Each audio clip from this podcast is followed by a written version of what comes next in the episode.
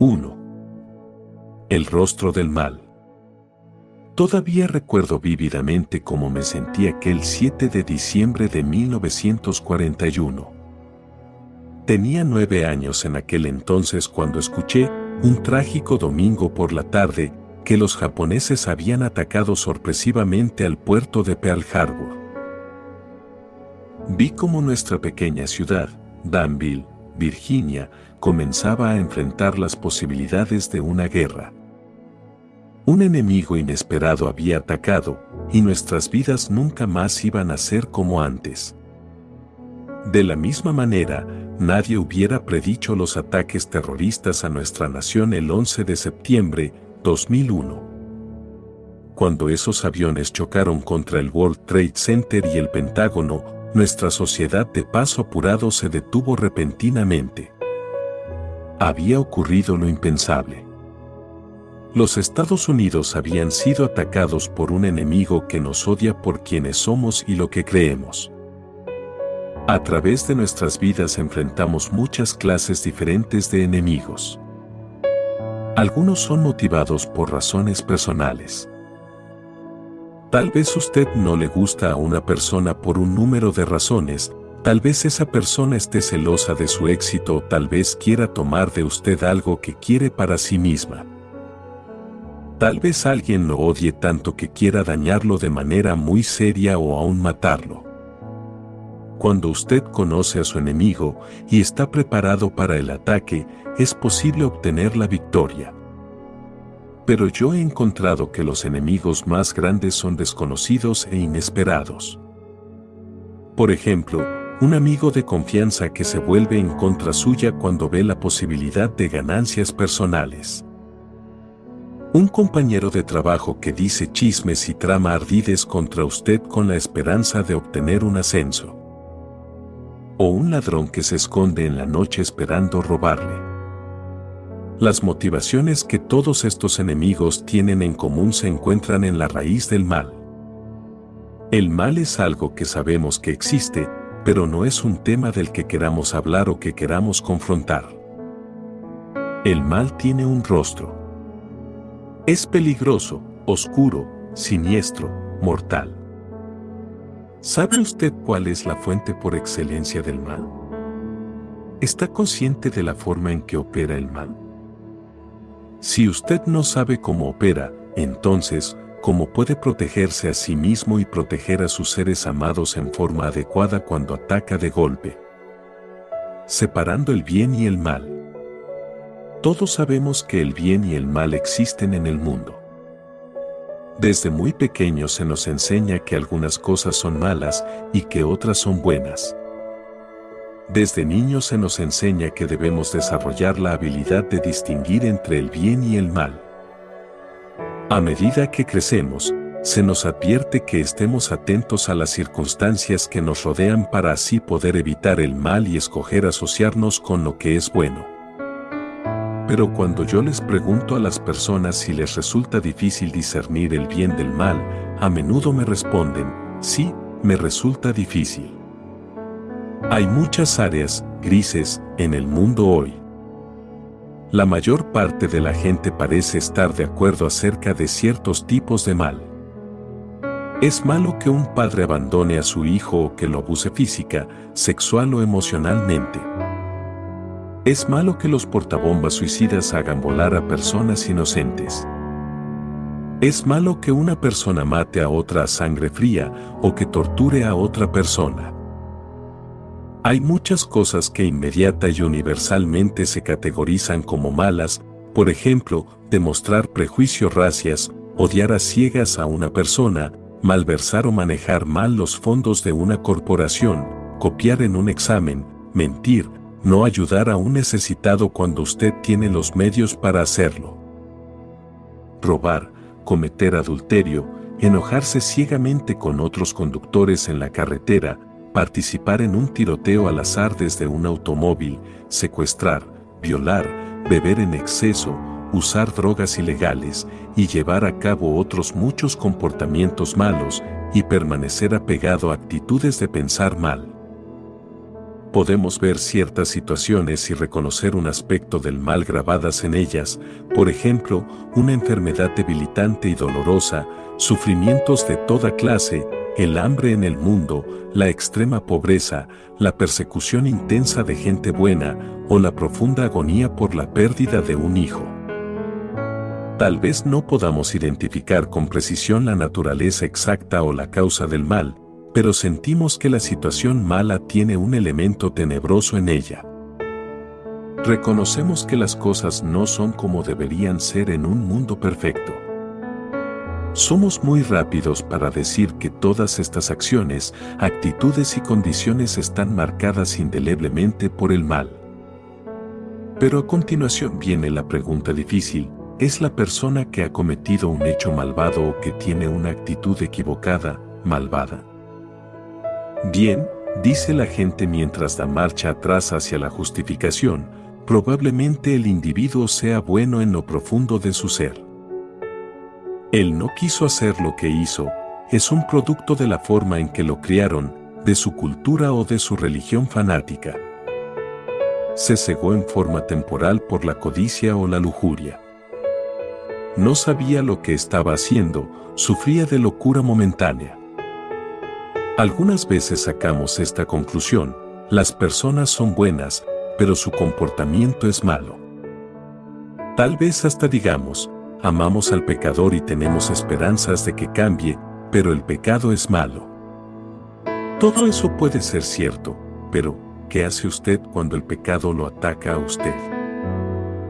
¿Qué dice y en qué forma responde cuando usted es víctima de maltrato de parte de su cónyuge, el objeto de las acciones terroristas o la persona que ha sido malherida por un conductor ebrio? ¿Qué hace usted cuando su ser querido es tomado prisionero, su hijo es abusado por un adulto que usted y su hijo le tenían confianza, o cuando llega a su hogar para encontrar que le han robado, o recibe el diagnóstico de una enfermedad terminal? ¿Cómo discierne entre el bien y el mal cuando usted es la víctima de un ataque maligno? ¿Qué hace usted cuando reconoce que no siempre actúa de una forma positiva, piadosa o sabia hacia otras personas? ¿Qué sucede cuando el espejo de la realidad desnuda se le coloca delante de su rostro y usted se ve forzado a admitir, yo soy la persona que está causando dolor, yo soy el que está reaccionando con una mala intención o una mala actitud? ¿Cómo trata con los asuntos del bien y del mal cuando usted los ve en el trabajo o en la guerra o dentro de usted mismo? Reconocer el mal, enfrentar el mal, buscar el bien y evitar el mal, reconocer el mal dentro de nosotros mismos y cambiarlo a bien, todos estos asuntos se encuentran en la médula de nuestra existencia humana. Si realmente pudiéramos ser objetivos en cuanto a nuestras vidas, probablemente, encontraríamos que pasamos la mayor parte del día tratando de hacer las cosas que catalogamos de buenas y correctas y evitando situaciones, relaciones, encuentros y circunstancias que catalogamos de malas o incorrectas. Algunas veces fracasamos en ambas, no hacemos lo que sabemos que es bueno y hacemos lo que sabemos que es malo. ¿Cómo mantenemos el equilibrio? ¿Cómo podemos perseguir el bien eficazmente y apartarnos del mal? ¿Qué hacemos cuando de pronto parece que somos víctimas del mal? Esas preguntas son el corazón de este libro. Las respuestas se encuentran arraigadas en la palabra de Dios. La Biblia enseña con toda claridad dos cosas en cuanto al mal. 1. Usted tiene un enemigo poderoso y ese enemigo tiene un nombre. Por años la gente ha hablado de Dios en términos generales. Han llamado a Dios, el poder superior, la fuerza, o el hombre que se encuentra arriba. La verdad es que el bien tiene un nombre, y su nombre es Dios. El mal también tiene un nombre. Su nombre es Satanás o el diablo. El diablo es un ser espiritual que es la personificación suprema del mal. Lucifer es el nombre bíblico de uno de los arcángeles de Dios que se rebeló contra Dios y fue echado fuera a la tierra donde funciona como Satanás o el diablo. En este libro, usaremos los términos Satanás o el diablo en forma intercambiable. Él busca gobernar desde el ámbito de lo no visto, la dimensión espiritual. Satanás puede usar lo que dice su suegra o un compañero de trabajo para venir contra usted. Puede usar terroristas, criminales y otra gente para causar daño o poner miedo en su corazón. Sin embargo, la persona que lo abusa verbalmente, el ladrón que le roba, el crítico que habla mal de usted, el rival que socava o bloquea sus buenos esfuerzos, o el asaltante que le pega no es su enemigo real. El enemigo real es el diablo que impulsó a la persona a hablar mal de usted, a robarle, a hacer lo posible para destruirlo o herirlo físicamente. Detrás de cada persona malvada o de cada acto malvado ronda el verdadero enemigo de su vida. Él existe en el mundo espiritual y es despiadado en proseguir los planes que tiene en contra suya. Él es 100% malvado y tiene un plan para destruir su vida. Satanás es su enemigo. 2. Usted está en una batalla espiritual. No importa que usted no quiera estar en una batalla espiritual, usted lo está de todos modos. La batalla es entre el bien y el mal y usted es el premio. Dios quiere tener una relación con usted, bendecirlo y vivir con usted para siempre. Satanás quiere impedir que usted reciba todo lo que Dios quiere para usted. Satanás es el enemigo de todas las personas, ya sea que sigan a Jesús o no. Él es su enemigo. Usted es un blanco importante para el diablo. Él va a hacer todo lo que pueda para alejarlo de la verdad que Jesús es su Salvador y que por medio de él usted puede recibir perdón y el don de la vida eterna. Satanás va a tratar de engañarlo de cualquier forma que pueda para mantenerlo alejado de Dios. El blanco de Satanás es su espíritu eterno. Yo soy creyente, tal vez diga usted. Yo ya le pertenezco a Dios. El diablo no puede tener mi espíritu. Si usted ha hecho un compromiso con Jesús como su Salvador y Señor, entonces está totalmente en lo correcto al decir que su espíritu ya le pertenece a Dios y que el diablo no puede reclamar el derecho en cuanto a su destino eterno. Sin embargo, las fuerzas satánicas le pueden hacer otras cosas a usted. Satanás puede intentar hacerlo caer en ataduras tan profundas que usted va a perder el gozo de vivir. Algunos tal vez llamen a estas ataduras opresión, depresión o adicción.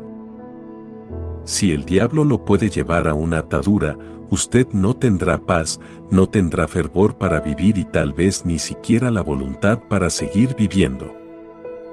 Usted va a luchar continuamente con deseos que no son satisfechos, impulsos que no son logrados, sueños que no son alcanzados y un destino frustrado o insatisfecho. El diablo hará lo más que pueda para destruir completamente todo lo que es esencial para una vida abundante. El diablo puede y va a trabajar contra usted para impedirle que tenga un testimonio positivo de Jesucristo en el mundo. Él hará todo lo posible para robarle los recursos que de otra forma usted usaría para extender el Evangelio. Tratará de destruir su reputación para que cualquier cosa que usted diga acerca del Señor caiga bajo sospecha y procurará matar sus valiosas relaciones con otras personas para que usted se sienta desmoralizado y no crea que puede ejercer influencia a favor de Cristo en otra persona. Así que, cómo debemos lidiar con el diablo. ¿Cómo podemos combatir a nuestro verdadero enemigo y resistir sus ataques espirituales? La primera regla de toda batalla es esta, conozca a su enemigo. Si usted no conoce a su enemigo, ¿cómo puede pelear contra él? ¿Cómo puede estar de pie y victorioso contra un enemigo que no puede identificar o que no ha identificado? Sí, debemos conocer la naturaleza de nuestro enemigo. Debemos entender quién es y cómo trabaja.